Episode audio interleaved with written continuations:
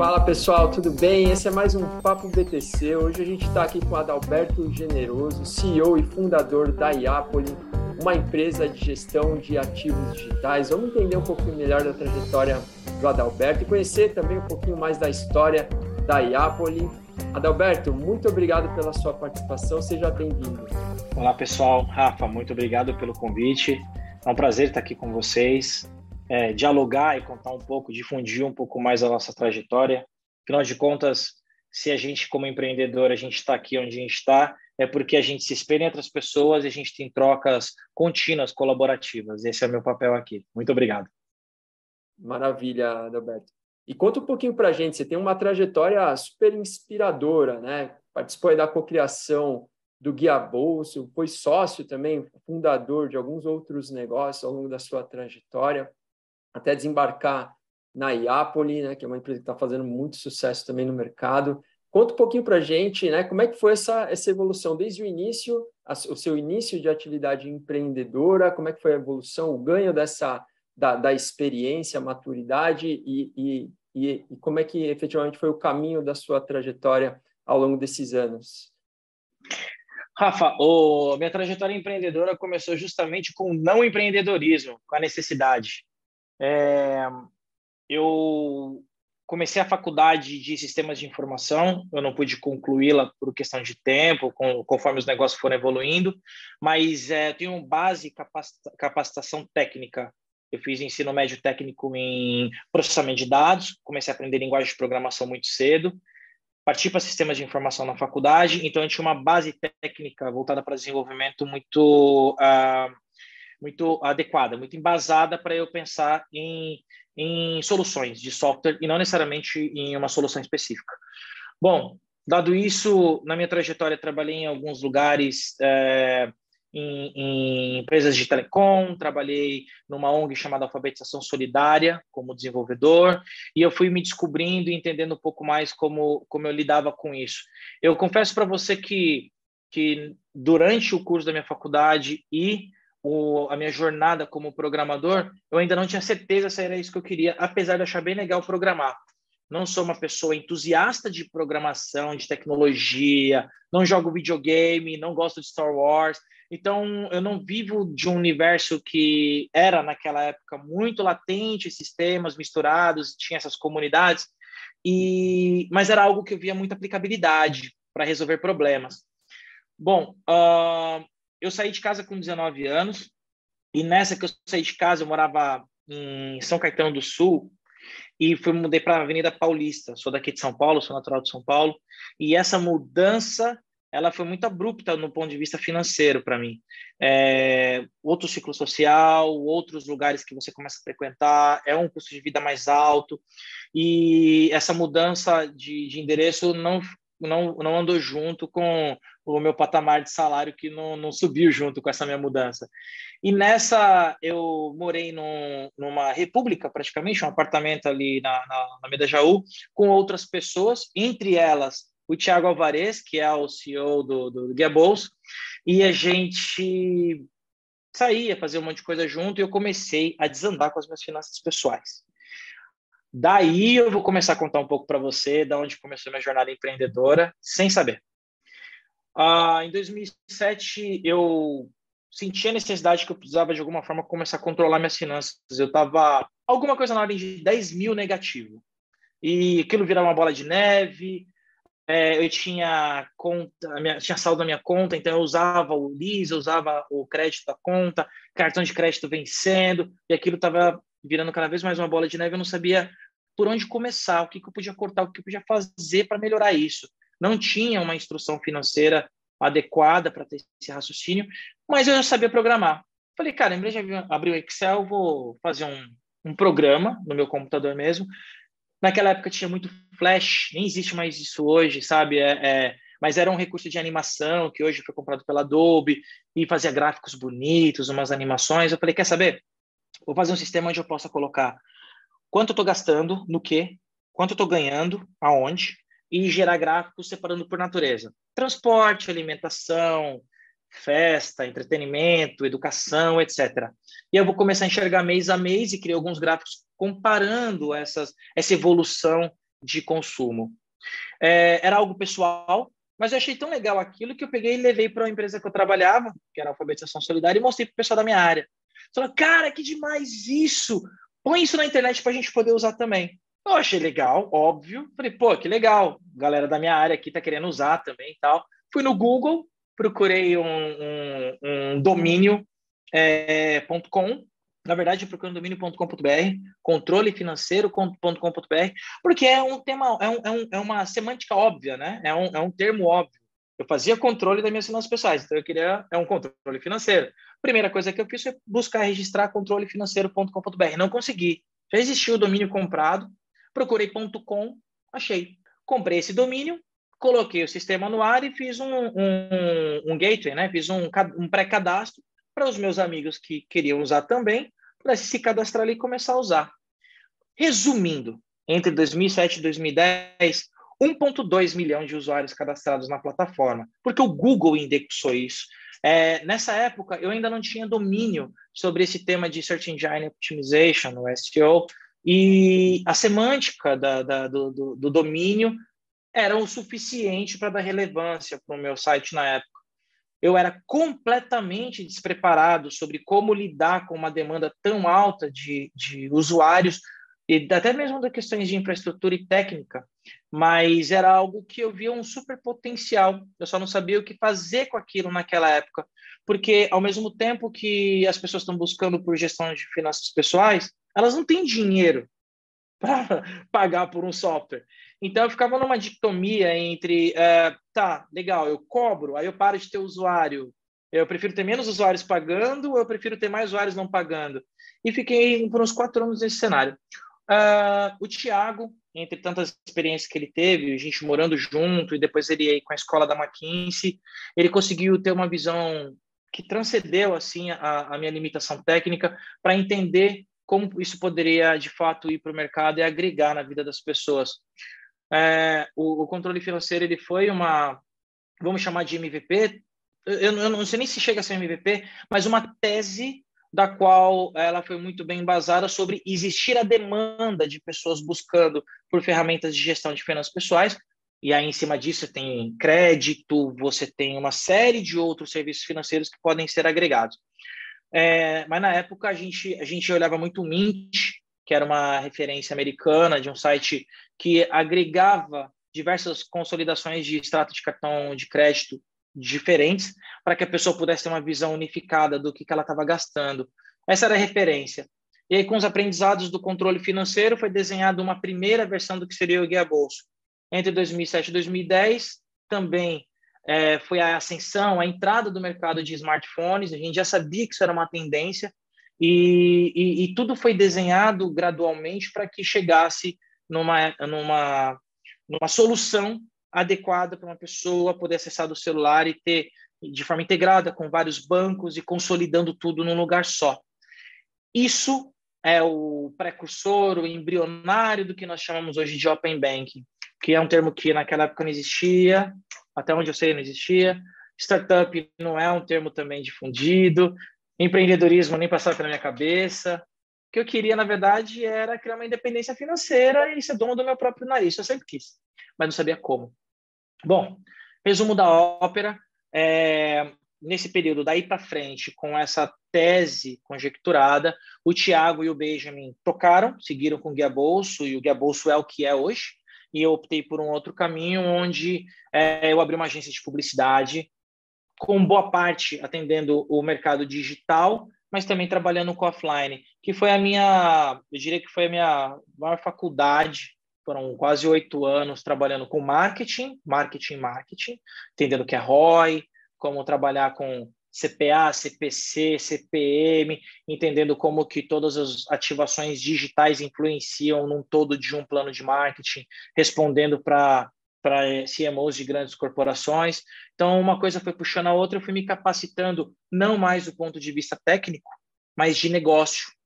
Então, tudo que eu tinha aprendido do ponto de vista tec, é, técnico e ainda por cima marketing digital, SEO, essas coisas naturalmente foram absorvidas e eu fui trabalhando elas no dia a dia com os meus clientes na minha agência.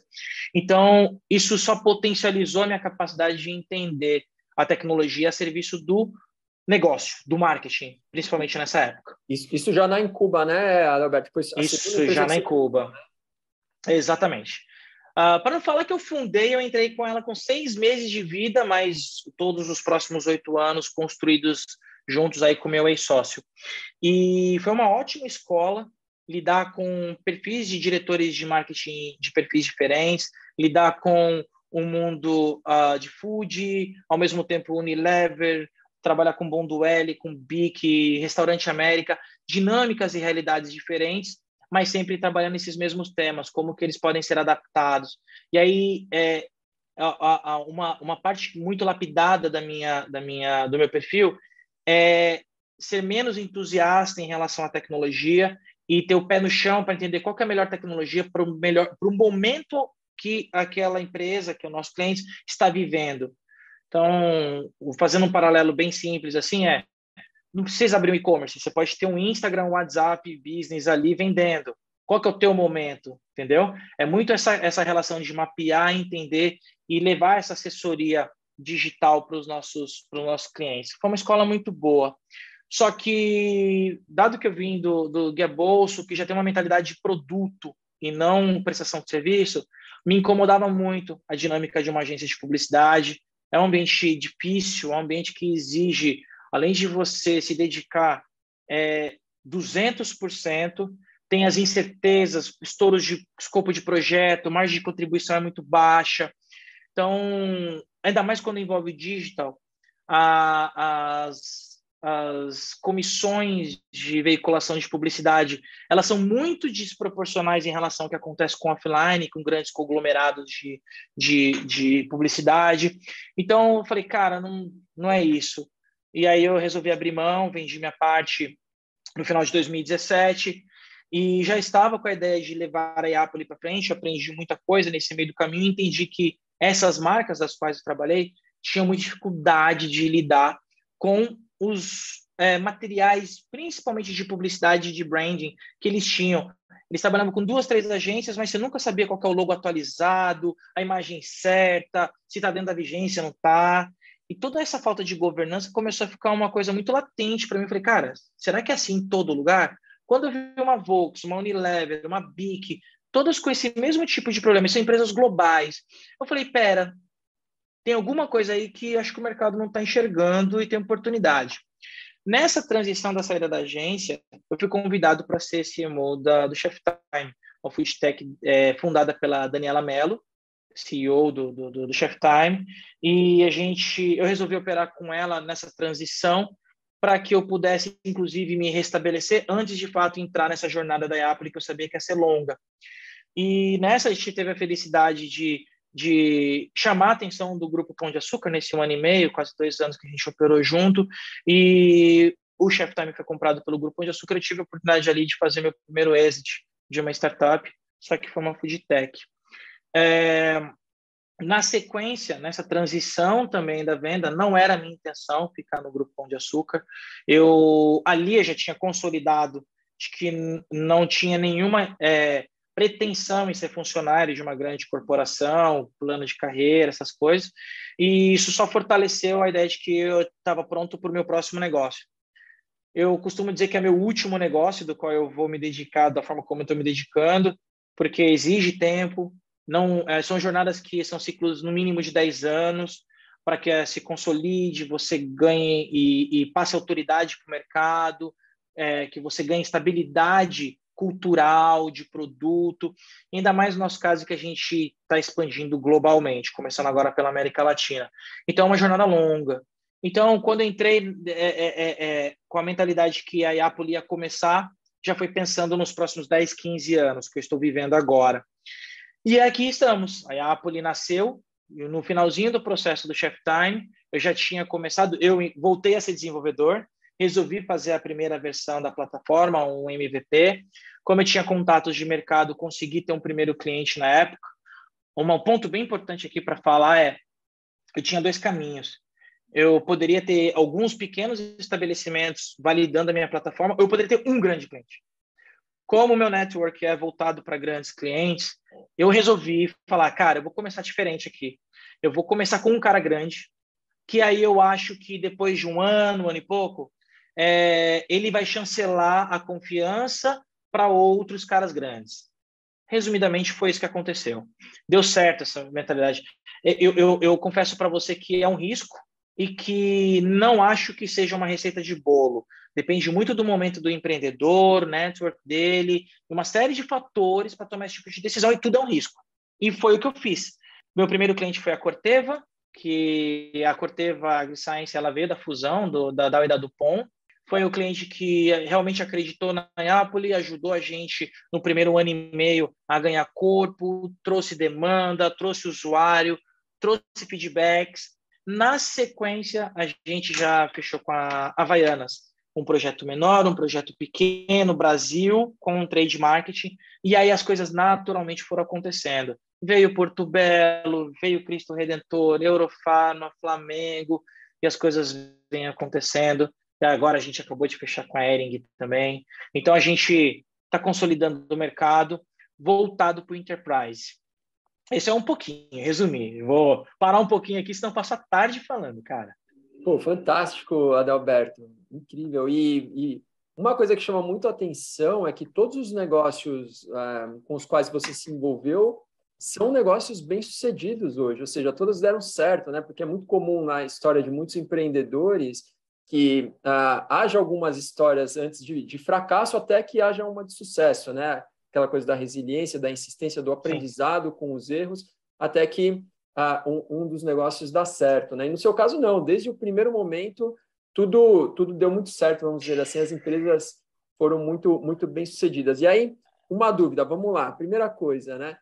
Foi você que escolheu as empresas, as empresas te escolheram, ou foi meio que um pouco, um pouco do seu olhar clínico, assim, de identificar boas oportunidades, conseguir se envolver com aquele negócio? Esse é um primeiro ponto, né?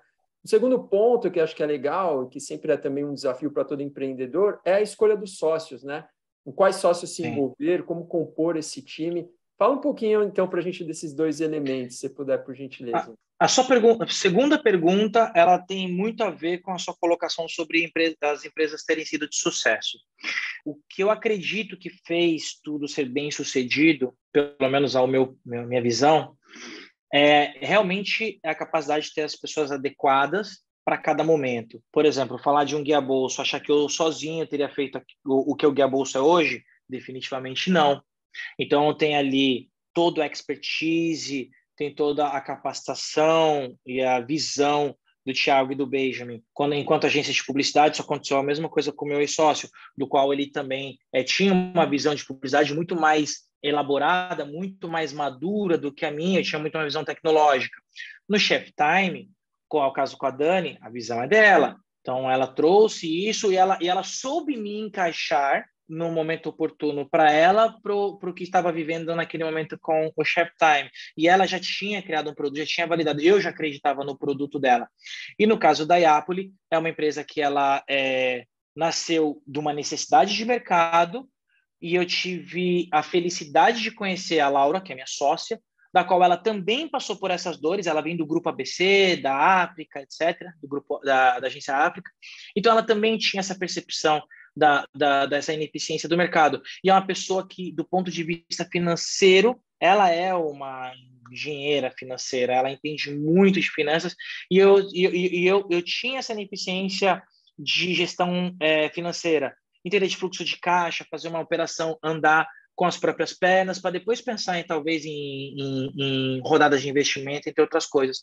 Então, para cada momento, eu acho que eu me encaixei adequadamente para cada realidade. E sobre eu ter escolhido os negócios, acho que falando do Guia Bolso mais um pouquinho, foi circunstancial, foi uma consequência que aconteceu de forma empírica na minha vida. É, no caso da agência, foi uma escolha. Eu olhei o mercado no final de 2010, da década de 2010 ali, 2000 na verdade, para 2010, era óbvio que havia um boom da, da, da, do ponto de vista de, de publicidade digital e eu precisava encontrar alguém que tivesse essa mesma cabeça, mas não fizesse a mesma coisa que eu fizesse. Eu encontrei o meu ex-sócio. E no caso do, do Chef Time, nessa transição, eu já conhecia a Dani há muitos anos, da época de Unilever, que trabalhava com a minha agência, inclusive, ela, ela me chamou, ela sentou comigo, explicou o que estava acontecendo, e aí foi, um, foi natural eu me sentir confortável e falar, pô, eu, eu tenho um papel claro aqui dentro, eu venho aqui para cá, tecnologia e marketing está na minha mão. Então, uh, é, é, é, muito mais. Eu não sei se dizer para você se eu escolhi ou se me escolheram e aí eu olhei aquele roteiro e falei, eu me encaixo nesse papel e eu acho que pode fluir. Então, acho que é uma mescla. Resumidamente, na minha cabeça, para ser bem objetivo assim com você nesse aspecto, eu acho que é a questão do autoconhecimento. Se você souber das suas limitações e do que você é capaz, fica fácil de você se posicionar em alguma coisa. Seja uma fintech, uma foodtech ou qualquer outra coisa. Vou vender marmitinha fit pelo WhatsApp. Não tem problema. Eu consigo me posicionar, entender onde eu posso agregar naquilo. É, isso, óbvio que exige maturidade profissional, autoconhecimento, é, equilíbrio emocional. Empreendedor é isso, é equilíbrio emocional, tentar pelo menos. E eu acho que essa soma de fatores facilitam na hora que a gente vê uma oportunidade e sabe se aquilo vale ou não. Porque no fundo, ideia, cara, todo dia aparece uma. Todo dia alguém fala, nossa, eu tô com uma puta ideia aqui. Falei, cara, entre ideia aí, tirar do papel isso, começar a executar, existe um abismo. Então, quando você vê alguma coisa da qual você se encaixa, parece que faz sentido para você, e você vê que você tem energia para fazer aquilo realmente andar, porque as jornadas são longas, eu acho que é onde você entendeu, já tem sinais o suficiente para você falar, é aqui que eu vou. Você tem uma ideia, só para finalizar essa parte? Quando eu comecei a Iapoli, foi a pior, foi a adesão, pior não, a adesão mais difícil que eu tomei na minha vida, tenho certeza. Eu, eu tive alguns divisores de água na vida, mas esse foi com certeza o mais difícil. Eu saí do Chef Time nessa transição do GPA, foi me ofertado uma posição de executivo dentro do Pão de Açúcar, e se eu não aceitasse, eu ia receber só 25% da minha participação no, no, no, no deal. E eu, nesse momento, eu descobri que ia ser pai. Aí eu, putz, tem a é pílula azul e pílula vermelha. Tó, tem aqui tem a estabilidade e aqui você volta para estaca zero. E aí? Isso é um tipo de escolha. Sou eu que escolho. O que, que, que eu estou escolhendo aqui? A Apple não existia. A Apple era uma ideia. Como é que a gente fala que a gente está escolhendo alguma coisa? Você está escolhendo nada.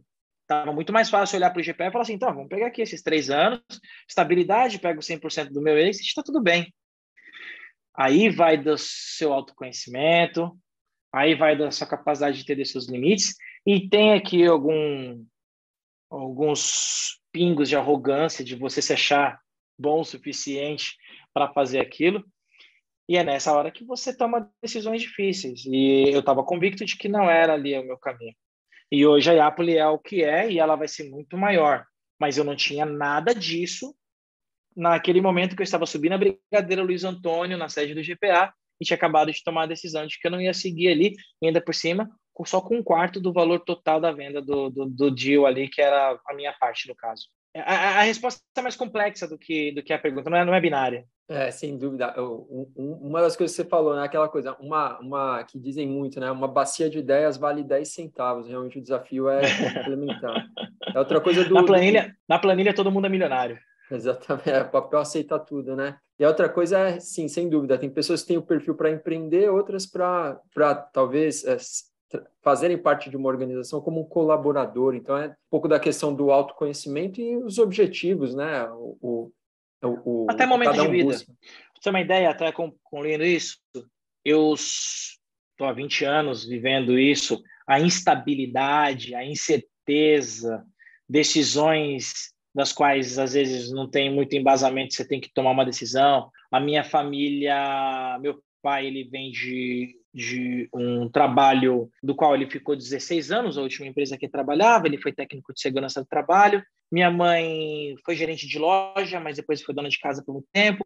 Então, eles, eles tinham uma, uma mentalidade muito voltada para se capacitar, trabalhar, aposentar. Hoje, está todo mundo querendo empreender, a minha mãe vindo com ideias, meu pai já está empreendendo, meu irmão está empreendendo, minha irmã está defendendo tese na faculdade de crowdfunding. Então, assim, é legal ver tudo, como, como isso reflete, mesmo anos depois, como isso reflete. Então, na minha percepção, são é, é momento de vida. É você parar aquele momento, entender o que está acontecendo e para onde você vai, como você volta. Eu não tive essa oportunidade de escolher. É, no caso, eu, como eu falei, aconteceu de forma circunstancial, de forma empírica e as coisas foram acontecendo. Mas quando a pessoa tem a capacidade e ela consegue olhar um pouco para dentro, parar um pouco, olhar o, o que está acontecendo, e se ela tiver motivação suficiente para abrir mão de algo, abdicar de coisas, porque ela está muito convicta de que tem algo ali interessante para ela, isso é empreender. Isso é empreender. Aí vai de cabeça. E, de novo, empreendedor não é o cara que é de startup. Empreendedor é o cara que vende... A cara, pessoa, mulher, que vende... Muitas vezes é muito mais mulher do que homem. Vende marmitinha fita pelo WhatsApp, é, marmitinha fit pelo WhatsApp. É quem vende roupa em brechó.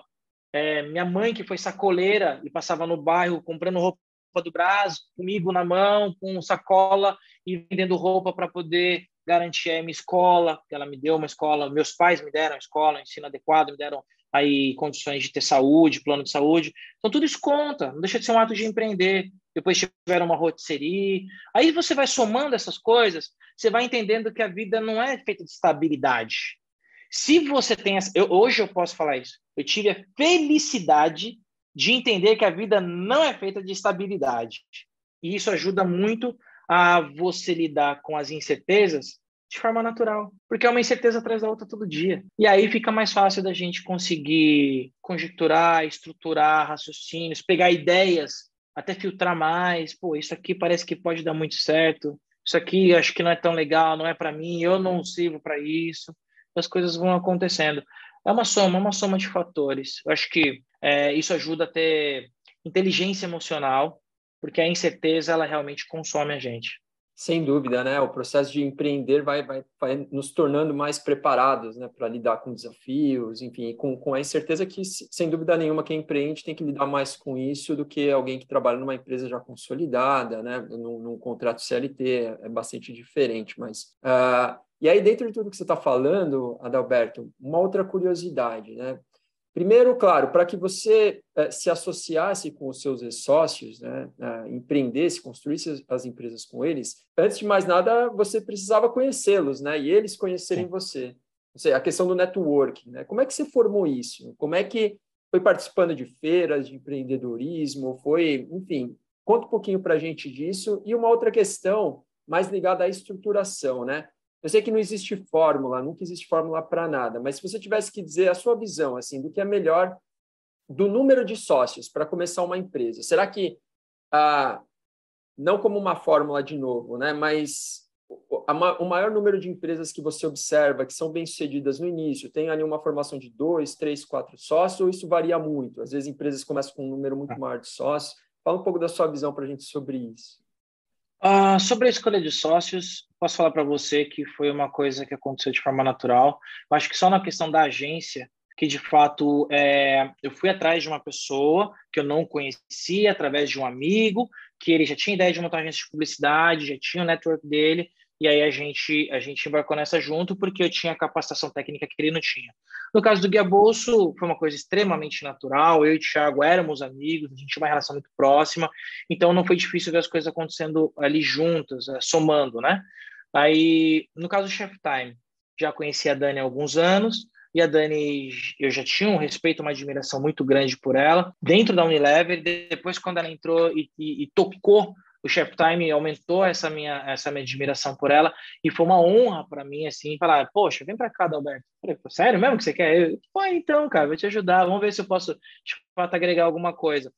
E depende do, do, do que você está vivendo porque existe a premissa de que a ideia parte de você. No meu caso, algumas ideias partiram de mim, outras busquei no network alguém que estava olhando para o mesmo caminho que eu de tendências de mercado e numa outra situação foi o contrário, a pessoa me convidou. No caso da Iapoli, a Laura, que é a minha sócia fundadora, ela já me conhecia desde a época da agência, já conhecia o meu ex-sócio da agência, então foi um processo, foi um processo mais interessante, porque ela é a minha sócia fundadora. A minha escolha pela Laura, eu vou falar pelo meu lado e não pelo dela, ela tem os critérios dela. Foi o fato dela é, entender e olhar aos mesmos problemas que o mercado, é, os mesmos problemas que eu estava enxergando para o mercado, Ela tem uma expertise, ela, ela é extremamente capacitada do ponto de vista financeiro, gestão de finanças para empresas, e não é, nunca foi o meu forte, é algo que eu venho melhorando e desenvolvendo. Então, as coisas foram somando. Falei, ponto, tecnicamente eu me garanto, mas eu não sou a pessoa adequada para imaginar que a gente vai ter uma empresa sozinha, não sou a pessoa adequada para imaginar que a gente vai ter uma empresa de 100 milhões e que eu vou dar conta de olhar pelo lado financeiro com todos os critérios que devem ser olhados. A Laura tem, está olhando para a mesma dor. A Laura está vivendo um momento da vida dela da qual fazia sentido para ela entrar nesse risco e a gente olhar junto e capitalizar essa ideia. Então, esse foi o primeiro passo. Então, foi olhar as minhas ineficiências, mais do que as minhas qualidades, as minhas ineficiências fortaleceram a, a, a, a minha crença de que a Laura ela, ela era a pessoa ideal para estar do meu lado. Naturalmente, depois do Chef Time, um dos investidores anjos, que é o Michel Melis, ele, ele saiu do Chef Time, manteve contato comigo, viu que eu estava abrindo um novo negócio, falou, cara, acho que eu vou tirar dinheiro daqui, vou colocar o dinheiro aqui para a gente tentar multiplicar de novo. E é uma pessoa que eu sempre respeitei, achava ele um ótimo mentor e conselheiro dentro do Chef Time. E aí, mais um tijolinho que eu fui construindo. O Adriano Almeida, que é o nosso DPO, é um ex-executivo da Diageo, e Diageo foi cliente da minha agência. É um cara que eu conheço há 10 anos, estava no momento novo da vida dele, em que a Diageo já não estava mais fazendo sentido, e ele estava com uma energia e um gás para gastar no negócio dele. E aí eu chamei ele também junto e a gente uniu forças. Bom, é, esse ponto é muito delicado e importante, porque é a época que a gente menos está capitalizado e que a gente mais precisa de ajuda. Você não pode montar um super time, mas você precisa de ajuda e você tem que ter pessoas de preferência seniors que vão pegar cada um tema e trabalhar ali até o negócio começar a virar. Bom, como a gente tinha experiência da agência, do próprio Chef Time, da bolsa, etc., é, eu falei, eu preciso trazer uma pessoa que possa assumir o meu lado técnico para eu poder olhar o lado de negócio. Então, eu tenho uma visão já pensando nos próximos 5, 10 anos. Eu preciso me livrar um pouco da questão técnica e olhar para esse lado, que tipo, já tem uma pessoa olhando para o financeiro, marketing negócio poderia ficar na minha mão, mas eu precisava tirar da minha mão, da minha responsabilidade, do ponto de vista técnico. E aí tem a questão também da gente ir atrás do nosso network. O Felipe Francesco, que é o nosso CTO, fez faculdade comigo lá em 2000, alguma coisa, nem lembro mais, 2010, alguma coisa assim. Ele concluiu, se capacitou, fez mestrado, um monte de coisa, continua estudando, é um cara super, super instruído, inteligente. E ele trabalhava na época na Economática, uma empresa de análise fundamentalistas de ações, que é bem conhecida a plataforma deles, etc., para quem é investidor. Na época, a gente passou alguns anos sem conversar, desde a faculdade, esporadicamente um oi aqui, outro ali. Aí um dia ele me chamou no, no LinkedIn e falou assim, Alberto, estou montando uma tese, um TCC aqui sobre food tech, sobre kit gastronômico. Você está na Chef Time aí? É, você podia me dar umas dicas, só para eu concluir. Aí eu falei, beleza. Chamei ele para tomar uma cerveja, há anos eu não via. Sentamos e começamos a conversar. Nessa, ele soltou uma frase. Falou, cara, quem sabe até eu, esse até ser bacana, esse negócio for para frente, eu até invisto nesse negócio porque eu já estou é, olhando para um novo horizonte aqui na minha vida, na minha carreira. Olhei para ele, eu já tinha acabado de sair do Chef Time e eu já tinha começado a IAP, ele estava nesse momento que eu estava buscando um CTO. Eu falei para ele, cara, o mercado já comprou um, um Chef Time, você não vai abrir outro Chef Time. Por que, que você não vem ser CTO aqui na Iapoli? Tô precisando de um cara para ser CTO aqui. Confio em você. O cara veio do Itaú, Economática e tal. Aí eu acho que ele não estava esperando o convite, mas ele gostou, achou legal. Mas eu segurei. Porque aqui tem um ponto muito delicado. Não somos nós que temos que ficar tentando convencer a pessoa. Se ela tiver no momento certo da vida dela para aceitar isso, ela vai aceitar. Se não, você força uma situação da qual lá na frente aquilo vai ser ruim, vai rachar. E eu já tinha maturidade suficiente para entender isso. Aí eu joguei, dei lá um Inception, joguei lá a sementinha dele. Para piorar, acho que uma ou duas semanas depois, a mulher dele havia sido mandada embora. Aí eu falei, ah, agora que não vem mesmo, esquece, ferrou. Não, ele comprou o convite, ele comprou a ideia. Falei, cara, ó, aqui é o seguinte, você não é salário de desenvolvedor, é Marajá não, aqui você vai entrar ganhando PJ pouquinho, e lá na frente a gente vai dividir esse bolo, esse sonho. Ele veio. e isso três anos atrás. Então, não fui eu que tentei convencer, deu tempo, deu espaço para ele digerir.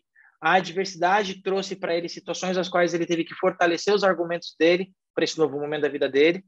Espero e acredito que ele não está arrependido do que está acontecendo. Somos uma das maiores, somos das 100 startups da Pequenas Empresas Grandes Negócios. Tem outra premiação que eu não posso divulgar ainda, grande, que vai sair no final do mês, aí que a gente também foi selecionado entre as 10 maiores Martechs do Brasil. Então, é, acho que arrependido ele não está. Mas olha esse processo como foi. É você ter habilidade de estar com o radar aceso, é, prestar atenção em pequenas, pequenas palavras, gestos, momento de vida de cada uma das pessoas, porque aí as coisas precisam se encaixar. Aí você entende que as coisas fluem. Se tentar forçar uma situação, é, pode ser frustrante para ambos, entendeu? É, eu tentei sempre seguir nesse caminho e até hoje deu certo, tá? Não, como você mesmo comentou no começo, não é uma receita de bolo. Mas, dado que eu já estou um bom tempo nesse mercado, realmente é fácil olhar com calma, imaginar que tem pessoas ao nosso redor capacitadas e esperando oportunidades. É só a gente ter paciência, entender, desconstruir para esperar chegar. E foi o que a gente fez. A gente está prosperando, está super bem. É, o mais bacana é que cada um tem um perfil muito diferente do outro. Isso também acho que é algo importante. Eu não busquei outros Adalbertos. A Laura tem um, um perfil completamente diferente do meu. O Michel é diferente. O Francesco é diferente. O Adriano é diferente. Esses contrapontos com os seus com as suas ressalvas, todo o, o, lado cartesiano de alguns, equilibra com o lado visionário de outros, e a gente chega no ponto de equilíbrio e olha junto. O importante é todo mundo estar tá olhando para o mesmo caminho. E aí as coisas vão se encaixando. Isso é super importante. Agora, o que eu posso falar para não fazer? Não seja negligente.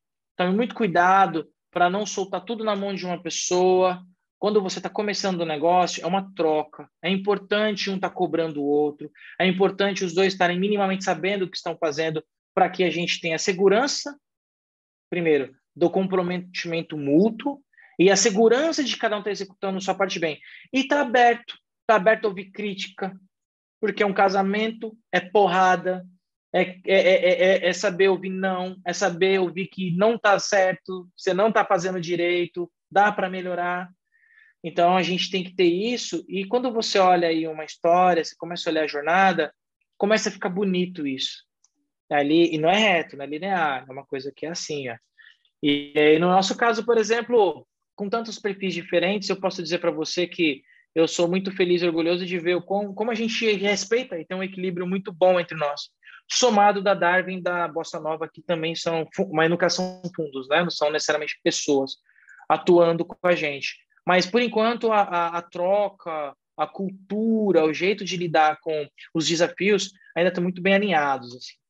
Legal. Então foi um mix assim, um pouco do networking que foi sendo construído naturalmente ao longo dos anos, né? Você falou desde a faculdade. Desde a faculdade, isso. Depois passando pelo, pela, por todas as empresas, um pouquinho, uh, um pouquinho dessa, dessa, dessa construção de forma bastante natural, né? E aí, Sim. Alberto, a gente já vai falar, a gente vai falar um pouquinho da, da Iapoli especificamente, mas vamos só explorar um pouquinho mais essa questão da construção do, da sociedade, né? Assim, de características dos sócios.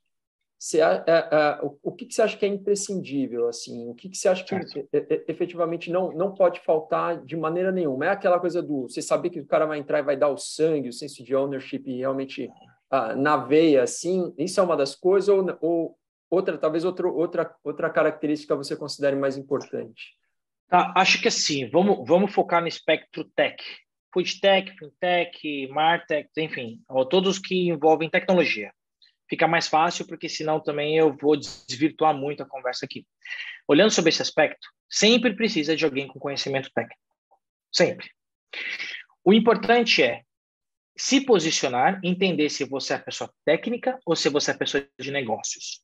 É comum ver startups com pessoas, fundadores de negócio e que não entendem das questões técnicas. É, é comum ver como as, os objetivos, o modelo de negócio, a empresa é construída com a visão de negócio, mas não alinhado com a capacidade técnica ou com a realidade técnica. Então, esse, esse é bem sensível esse tema. Então, quando você vai construir um negócio do zero, tentar trazer, sim, entender primeiro se você é o técnico ou se você é de negócio. Se você é o técnico, você precisa de uma pessoa de negócios, senão você também vai criar aquilo que você acha que é aquela bola de cristal maravilhosa, só que só você usa. Ninguém no mercado quer aquilo. E você não quer aceitar que aquilo não é útil. É um problema, é um grande problema. E o outro lado também acontece. A pessoa que entende do negócio, está vendo a demanda, tem a oportunidade, mas não faz a mínima ideia técnica de como viabilizar aquilo. Quando isso acontece e é normal, tentar encontrar perfis que se complementam. É muito importante, muito. Se você tratar um ou outro perfil como um mero colaborador ou um vesting a longo prazo, sem dar o devido respeito e valor, isso pode gerar uma super armadilha, super. No meu caso da Apple, existe a peculiaridade de eu ser uma pessoa técnica e ser uma pessoa de negócios. Então, eu consigo transitar muito bem desses dois lados. Então, isso não era o meu problema. O meu problema é principal é a questão financeira. Eu aceitei. Eu não sou a pessoa que vai bater o fluxo de caixa, que vai pegar aqui, olhar RR, MRR lá no começo, tá? Hoje eu tenho um domínio pleno nisso, mas eu precisava de alguém seguro disso. Então, a Laura, para mim, encaixou como uma luva. A gente tinha um problema é, é, comum, a gente entendia que tinha essa oportunidade e ela tinha um domínio pleno. E ela é zero. Então, ótimo, encaixou. Chegou no segundo patamar da conversa, onde eu precisei focar no negócio e precisei sim tirar a mão da parte técnica, ter essa essa ter essa, não vou chamar de humildade, essa capacidade de você entender que, cara, você precisa abrir mão para as coisas fluírem também é importante. Você tira e vai lá e solta e o negócio vai andar. Então, assim, é questão de equilíbrio de perfis, tá? É, é, e, e, voltando e reforçando, tudo que envolve tecnologia tem que ter uma pessoa de negócio, tem que ter uma pessoa técnica. Se você tem uma super ideia e você é de negócio, dá um tempo, espera um pouquinho, mas se você vai onerar seu cap table, onera com uma pessoa técnica, minimamente de confiança, coloque cláusulas que gerem segurança para ambos os lados e deixa a pessoa fluir e aprender com o mercado com você. Também porque não é porque você entende de negócio e da demanda do mercado que necessariamente o mercado vai entender o produto que você está imaginando. Então tem que as coisas têm que se encaixar. E quando a pessoa não entende de finanças, finanças é tudo. Finanças é tudo. No fundo, a gente está falando de dinheiro. Então, tem que ter propriedade, saber lidar com fluxo de caixa, mesmo do zero. Se você tem lá um contrato de 60 mil por ano, eu venho do mercado agora, a Apple é uma B2B voltada para Enterprise. Então, 60 mil é um ticket bem baixo, inclusive. Mas, tá bom, o que, que eu consigo fazer com 60 mil? Preciso de investidor anjo? Não precisa? Seguro sozinho? Nesse momento, eu posso ser o CTO e o cara, tec... o cara de negócio junto, para eu não ter que onerar o meu cap table? Então, são essas coisas você vai encontrar nesse ponto de equilíbrio. Até a hora que você sim tem que começar a abrir mão. Então, mas você faz isso de forma gradual. De um jeito ou de outro, espero ter respondido a essas questões. Sim, sim. Você falou também do combinado, né? Os contratos de vesting, coisas do gênero que você combina alguns pontos ah, e aí, né, conforme a entrega vai acontecendo, a, a, aquele sócio específico vai ganhando sim. mais participação também. É, a, até isso, assim, a receita da Apple eu posso deixar clara aqui, acho que não é nenhum problema. Começou comigo com a Laura. A gente sabia que em algum momento já ia começar algumas diluições para com, perfis complementares. Na sequência veio o Felipe Francesco, do qual eu já abri mão de parte, já estava preparado para isso, é, com o vesting, e o vesting ele vem atrelado a metas por um período, então a partir do momento que ele é, garante aquela operação com as cláusulas combinadas, ele ganha o direito de compra, né? E aí, no meio disso, aconteceram dois mútuos, que a gente chama de anjo, que veio para dar né, um pouquinho de whey protein aí, para a gente poder trazer mais duas, três pessoas e com cinco pessoas dar o, o, o grande primeiro passo, que é onde a gente chegou ali na, no momento da, de um contrato com uma com uma é, Havaianas, o início da Porto Belo, cinco, dez pessoas, e aí a gente conseguiu com fluxo de caixa, a mentalidade da Laura, que é super mão de ferro com dinheiro, a gente conseguiu ir segurando, entendendo, e até ali decisões baseadas em fluxo de caixa. Não é pensando no futuro. Ah, vou contratar alguém porque lá no futuro a gente vai ganhar milhões. Não. Tem dinheiro? Não tem. Dá para a gente fazer? Adalberto, senta aí e vem programar comigo. É assim que funciona. Eu era UX na Iapoli até um ano e meio, acho que dois anos atrás. Então, mesmo sendo CEO e tudo isso está acontecendo, a gente fazia os nossos planejamentos, eu pegava um boné, colocava o boné. Quando colocava o boné, eu não era o Adalberto CEO, eu era o Adalberto UX. Inclusive, as, as formas de conversar com todos os colaboradores, tudo mudava. Porque é isso, cara, é uma troca, a gente tem que se dividir. Hoje a gente tem a felicidade de ter uma pessoa especialista e capacitada para cada disciplina. Mas até então você vai se ajustando. Se não tem dinheiro, a gente faz. Se não tem, não faz. Aí quando entra dinheiro, aí a gente fala, putz, agora vamos né, dobrar a equipe, vamos crescer. Aí vem a Laura e fala, não, é assim que funciona. Calma lá. Vamos fazer um negócio com ordem, com calma. Me tragam argumentos. Uma coisa que a gente evoluiu do ano passado para cá, mesmo com quatro anos de, de, de idade, é a mentalidade de centro de custo, é separar muito bem área comercial, novos negócios, tá, o budget é tal para o ano e é isso que vocês vão operar. Produto é isso, administrativo é isso, financeiro é isso. Isso, somado do fato da gente trabalhar metodologia ágil desde a entrada do Felipe, são duas coisas que uh, eu acho, não posso falar com plena convicção, de que a gente ter acertado a mão desde o começo é o que faz as coisas fluírem, entendeu? Porque não é uma adaptação, não é uma mudança de cultura, isso não está machucando ninguém, já faz parte, tanto da metodologia ágil quanto o raciocínio para trabalhar em cima de fluxos de caixa, mesmo com aporte, mesmo com dinheiro na conta. Legal, é, e a gente sabe que a grande maioria das empresas nem sobrevive ao primeiro ano, muitas outras não sobrevivem ao segundo ano, né, e são pouquíssimas, raríssimas aquelas que estouram em um ou dois anos. Né? Então, normalmente, o caminho mais natural, né, o que acontece com mais frequência naquelas empresas bem-sucedidas é isso mesmo, começar pequeno, aos pouquinhos vai ganhando corpo, né, depois três, quatro, cinco anos, e a coisa vai acontecendo. Bom, mas conta um pouquinho para a gente, Adalberto, também da Iapoli especificamente, né, se puder trazer um pouquinho mais de detalhe das soluções que vocês oferecem hoje para o mercado, quem são os clientes de vocês, fala um pouquinho para a gente. A Yapoli ela é uma plataforma que nasceu justamente dessa necessidade óbvia, clara, para quem trabalha na, na área de publicidade, da bagunça que é a troca de materiais, informações, de toda a, a integridade de marca de grandes corporações. Grandes corporações, sejam nacionais ou globais, quanto maior for, mais capilarizada for, mais difícil é você, é, você conseguir reverberar a comunicação até a ponta final. Isso é muito comum para marketing e, inclusive, para trade marketing. Tem muitas camadas nessa, nesse processo. Então, a Apple ela nasceu dessa demanda, nasceu da necessidade, da, da, da, da oportunidade em encontrar da governança, da auditoria, da segurança para os gestores de comunicação, de marketing, de trade, em que tudo que eles estão planejando vai ser o que vai ser reverberado para o mercado. Daí, consequentemente, a Apple começou a entender que essa solução acaba sendo aplicada também como uma ferramenta de gestão de documentos digitais, então, hoje, a gente não tem mais só materiais publicitários, materiais de produtos, a gente acaba é, absorvendo gestão de contratos, é, notas fiscais, documentos e planilhas de apoio para equipes de, de, de área comercial. Então, assim, são, são, são materiais que precisam estar atualizados na versão correta para um, um, um perfil específico de pessoas ali, adequado na mão, no celular, na hora. Então, a Apple vem disso. Seja para entregar uma imagem de produto para o e-commerce da Havaianas em tempo real, ou seja para mandar via WhatsApp template de contrato para uma seguradora, um, um, um, representante de vendas de uma seguradora que está na rua, no campo, é a difusão, a escala, a capacidade de escalar a distribuição desses materiais é papel da Apple.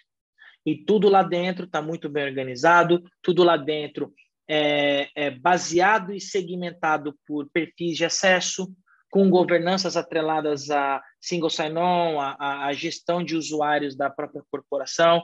A gente também se preocupou muito com a questão de que boa parte das pessoas que interagem com os materiais digitais de grandes corporações não são das corporações, são terceiros, são agências, são representantes, e essas pessoas também têm uma governança, têm, têm todas as, as, as funcionalidades e recursos para que a gente consiga acompanhar, ter trilha de auditoria, dar o acesso restrito para que essa pessoa possa ter acesso ao material atualizado, sem a necessidade dela ter que mandar um e-mail, pedir alguma coisa para alguém de alguma área que em algum momento vai ver e vai resgatar aquilo.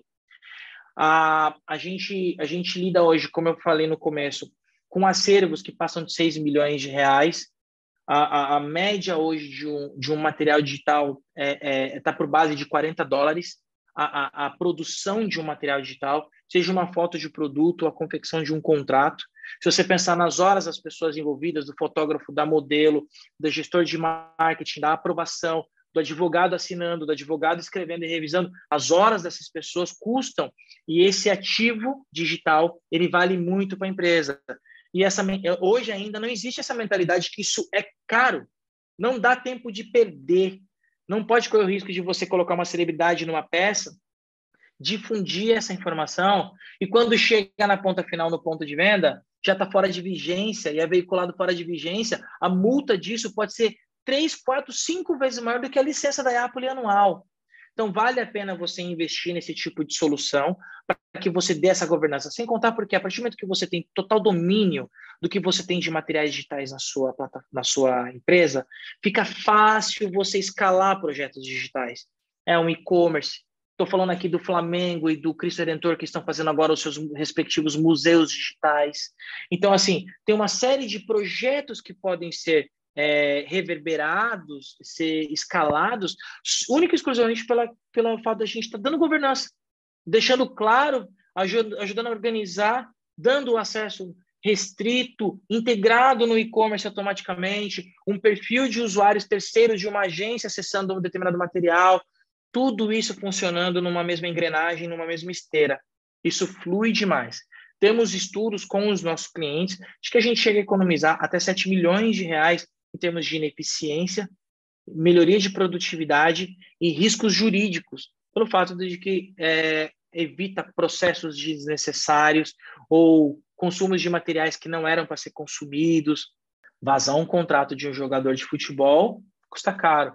Isso nos custa só caro do ponto de vista financeiro, isso custa caro para a marca, mancha a imagem de um clube de futebol, um segredo industrial de uma indústria, um arquivo 3D com um protótipo de algo que ainda não foi veiculado, mas é uma troca que existe entre dois países com equipes distintas, distantes, trabalhando e trocando arquivos. Isso aí era trafegado em WeTransfer, intranets com o senha 1, 2, 3, 4, 5, 6, são Dropbox com contas pessoais, e-mails de pessoas que foram desligadas da empresa, ninguém tinha mais acesso àquele material que estava anexado, agências que deixaram, agências que deixaram de trabalhar junto com as empresas, elas não dão o acervo, elas não dão o legado. Quando você fala aqui de empresas que trabalham com agências há 20 anos, na hora que cessa o contrato, Ninguém entrega o material dos últimos 20 anos para essas empresas. Elas perdem histórico, perdem o legado, materiais que, por vezes, podem ser reutilizados para frente. Aí, somado a isso, tem uma outra camada, tá? Para finalizar esse aspecto. A gente é uma plataforma de gestão e governança de ativos digitais, só que nós estamos entendendo que nós somos, na verdade, um grande data lake de materiais digitais. Como esses materiais entram na nossa plataforma, a gente mapeia pessoas, elementos, características de imagens, de vídeos, documentos. Você buscar por um nome, por um título, eu sou capaz de encontrar tanto uma pessoa específica quanto um contrato porque tem o nome daquela pessoa dentro da, daquele, daquele material.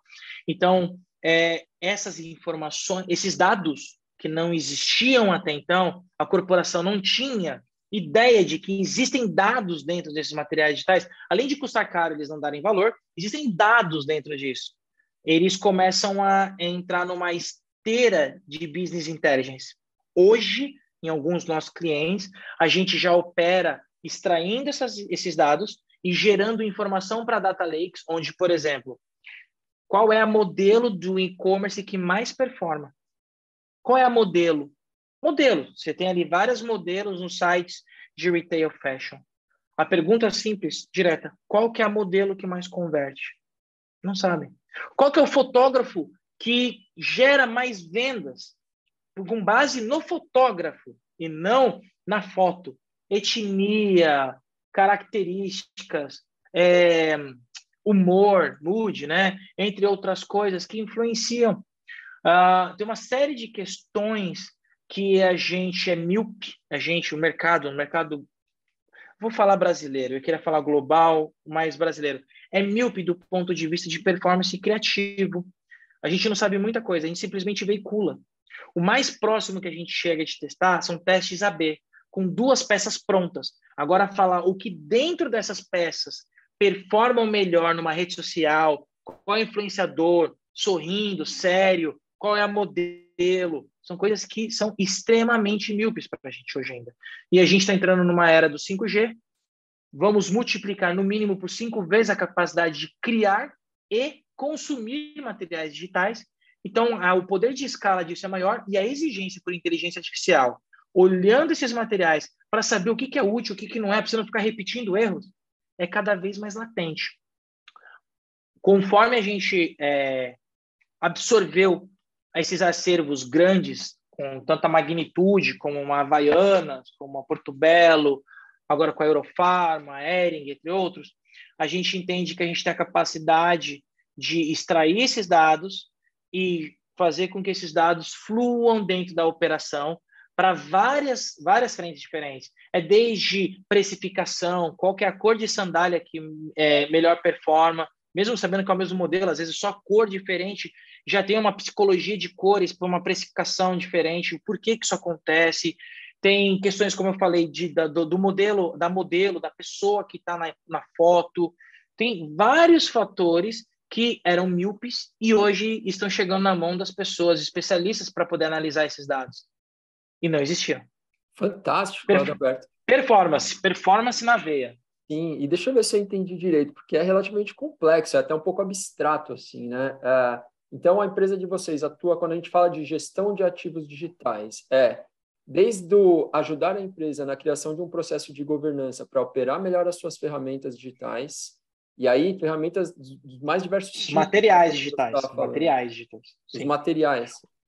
É, você falou também das questões de segurança de dados, né, que vocês ajudam. Hoje a LGPD está tá bombando, né, uma preocupação enorme de problemas jurídicos, inclusive, que é o que você que você colocou. E aí. É, é tanto, tanto LGPD quanto Cyber Risk, são duas coisas distintas. Uma uhum. coisa é a privacidade e, e, atuar em cima de dados sensíveis e dados pessoais. Outra coisa é sequestro de, de, de acervo, de informação. Então, são, são duas frentes muito fortes e que um Google Drive e um Dropbox não garantem isso para grandes corporações. Perfeito. E aí você estava falando, me veio na hora na cabeça uma situação que é muito comum entre as empresas, que é, que é o pós-fusão, né? Ou pós-aquisição, porque é aquela coisa, tem uma empresa aqui, aí compra uma outra que vem com um sistema que não tem nada a ver, totalmente incompatível, e aí as equipes né, quebrando cabeça, aí vai tudo para o Excel, aquele, aquele negócio. Como é que vocês atuam nesses casos? Existe muito isso também? Vocês conseguem trazer soluções para essas empresas que passaram por esses processos de fusão, aquisição de várias outras uh, empresas menores, ou, ou, ou, não necessariamente menores, né, mas que são fruto de da junção de vários negócios, várias empresas? você tem, tem dois bons exemplos. A Alpargatas, ela é dona da Havaianas, assim como de outras marcas também. Então, já é algo que a gente exercita com eles, essa, essa diferença entre é, você ter uma marca institucional da holding e você ter materiais específicos de cada operação. E o mais peculiar ainda é pensar que a operação, por vezes, é a mesma, operando com marcas diferentes, mesmo em frentes diferentes, e aí o trade funciona com entidades diferentes.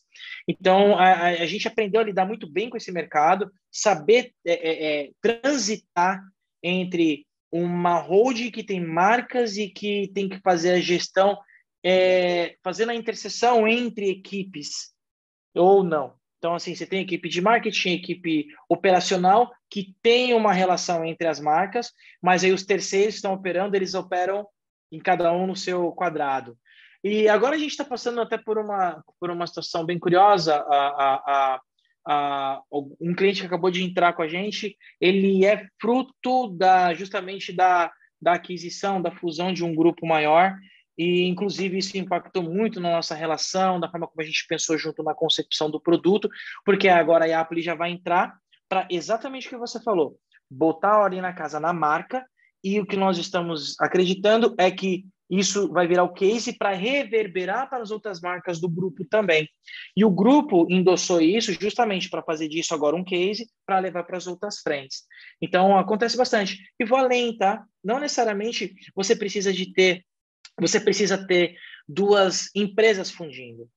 O, o que a gente também está sentindo bastante é situações as quais áreas muito segregadas dentro da mesma companhia que não tinham relação, não trocam informações, cada uma vive um universo, uma ciência de organização diferente, e elas passam a operar no mesmo fluxo, na mesma metodologia. Então, isso é muito legal ver. O jurídico trabalhando com, no caso, vou usar o exemplo do Flamengo, jurídico trabalhando com patrimônio histórico, com comunicação, eram áreas que se conversam, mas não tinham fluidez entre eles na troca de materiais. E hoje tudo na mesma plataforma, atuando junto, cada um com seu respectivo acesso. E o mais legal, um DPO deles por trás, conseguindo enxergar o guarda-chuva inteiro, conseguindo entender que ele tem segurança de que as coisas estão fluindo ali dentro, num ambiente controlado. Então, não precisa ser uma fusão. Pode ser dentro de uma empresa onde ali dentro já tem quatro empresas diferentes, só você pensar e conseguir mapear as áreas. Então é, é, bem legal, é bem legal, porque a gente vê a efetividade da gente tornar isso fluido, virar a esteira da empresa inteira. A gente, inclusive, se posiciona como o, o, o CERN, o meio do ecossistema digital dos nossos clientes, que é o que permite a gente pegar áreas diferentes e começar a fazer as coisas se encaixarem. Tem muito material que é redundante dentro de grandes empresas, porque áreas diferentes se organizam de forma diferente. Por vezes eles estão achando que eles estão com o mesmo material e nem estão na mesma versão mas já é o conceito redundante, sem contar da, do risco de estarem conversões erradas, fora de vigência, entre outras coisas desses materiais. A gente corta tudo isso. E quando eu falei para você de data lake, é muito no sentido agora de botamos ordem na casa, que não é fácil, vem o próximo passo. Começar a olhar a performance disso. O que, que é útil, o que não é. Porque daqui a 10 anos, você vai ter uma, uma percepção de que o seu acervo cresceu absurdamente. Aí você se pergunta: o que, que eu posso jogar fora de tudo isso? O que, que funciona? O que, que, o que, que deu certo no último Black Friday? O que, que eu posso refazer? O que, que eu posso aproveitar? São informações que se perdem no caminho. Com troca de fornecedor, troca de agência, troca de campanha, troca de, de, de colaborador, troca de CMO, entre outras coisas. Então a gente está entendendo que a gente tem essa capacidade de botar ordem na casa, botou ordem, você já tem um, um ganho de produtividade absurdo e milionário, e aí a gente começa a atuar numa outra camada, camada de performance. Vamos agora escalar a venda baseado no que vocês são bons, naquilo que dá certo, do ponto de vista criativo, que é algo que é extremamente subjetivo e difícil de mensurar. Legal. Você tinha falado alguns dos clientes né, que vocês têm hoje, Havaianas, Porto Belo. Né? Quais outros, Adalberto? Vamos lá. Deixa eu ver o que eu lembro de cabeça. A gente tem Havaianas, Porto Belo, Cristo Redentor é nosso cliente, é, Eurofarma, Ering, Flamengo e deixa eu ver aqui que eu mais posso falar para você a curto prazo. A gente tem Sanca, a gente tem Unidas, estou ganhando aqui um, um, um, umas dicas aqui que eu acabo me perdendo um pouquinho. Hoje nós estamos com 14 clientes, são clientes enterprise, começamos a, a, atuar um pouquinho no, no SMB, no Small Medium Business, para começar a entender esse mercado, porque nós estamos entendendo e sendo demandados por eles também. A gente começou a entender que o, o, o médio porte, e não estou falando de faturamento, tá? Estou falando médio porte número de pessoas, usuários, eles estão entendendo a importância da governança desses materiais também. Então, isso está chegando na gente, a gente também está entendendo como que a gente pode lidar com com o mercado de médio porte, do ponto de vista de número de colaboradores, tá? Pessoas atuando no mesmo ecossistema. Então, são, são é, duas, duas frentes que a gente está tateando, vem se consolidando com o Enterprise nesse aspecto, e a gente vem entendendo como o mercado de SMB atua para a gente olhar a médio e longo prazo. a gente entende que daqui a alguns anos é um mercado que de fato vai é, ser o nosso scale up, né? Que vai levar a gente para um patamar aí de milhares de clientes. Legal, Adalberto. E a gente está caminhando para o final. Para fechar aqui, vamos falar um pouquinho sobre pessoas, né? Hoje, qual é o perfil do profissional que trabalha com vocês e como, é que, como que se dá normalmente a, a, contratação desse profissional, né? Como é que ele chega até vocês? Como é que vocês avaliam? Como é que vocês fazem essa contratação? Começar pelo perfil. A gente se esforça para que sejam pessoas é, resolvedoras de problemas. São pessoas especialistas em uma determinada área, mas que tenham a capacidade de ter a, a habilidade de lidar com a velocidade dinâmica de uma startup crescendo. Todos os dias a gente tem temas diferentes dentro das nossas especialidades que por vezes têm é, sobreposições, overlaps ou tem intersecções. Então a gente a gente traz, tenta trazer pessoas que entendam dessa dinâmica e que além de serem especialistas naquilo que elas fazem, elas sejam resolvedoras de problema. O que é ser resolvedor de problema? É, é, literalmente, é a mágica da palavra. São pessoas que conseguem olhar para uma situação, analisar as variáveis que estão ao redor dessa situação e tirar uma conclusão. Na pior das hipóteses, não sei o que fazer. Gente, preciso de ajuda. Então, isso também é ser um resolvedor de problema. Ir atrás da pessoa adequada porque você não conseguiu resolver sozinho. Mas ter, ter esse discernimento, essa capacidade de analisar, entender as variáveis do que está acontecendo ao redor. Nós temos pessoas formadas em economia, engenharia de, é, engenheiro de sistemas, temos turismólogos na nossa, na nossa, no nosso time, administradores, arquivologista, como pude esquecer isso? Longe disso, perdão. Arquivologista, que é justamente a, a, a, o cerne do nosso, da nossa proposta de trabalho, trabalhando com organização, arquivologistas. Então, são várias disciplinas. Isso quer dizer que a pessoa olha só para o dela? Não. Hoje a gente tem um arquivologista que olha para o mercado, que ajuda a gente a encontrar potenciais clientes. Hoje a gente tem turismólogo atuando dentro do Flamengo com a gestão de materiais digitais, mas entendendo a dinâmica de um clube. A gente tem turismólogo atuando dentro do Customer Success, olhando para todos os nossos clientes bilíngue, ou trabalhando, é, atendendo em espanhol ou inglês, mas olhando do ponto de vista deles. Sempre vem novidade para a gente. Sempre tem coisa que a gente está aprendendo. A gente tem, o, o, o, por exemplo, o Adriano Almeida, o nosso investidor anjo e também é o nosso DPO. O Adriano Almeida era um executivo de digital da, da Diageo Latam. Ele vem já com esse perfil para a Iapoli de multidisciplinar. É o nosso DPO, extremamente capacitado nisso, mas ao mesmo tempo é uma pessoa que é a nossa interface com o time americano de Havaianas. E ele entende de integração de sistemas.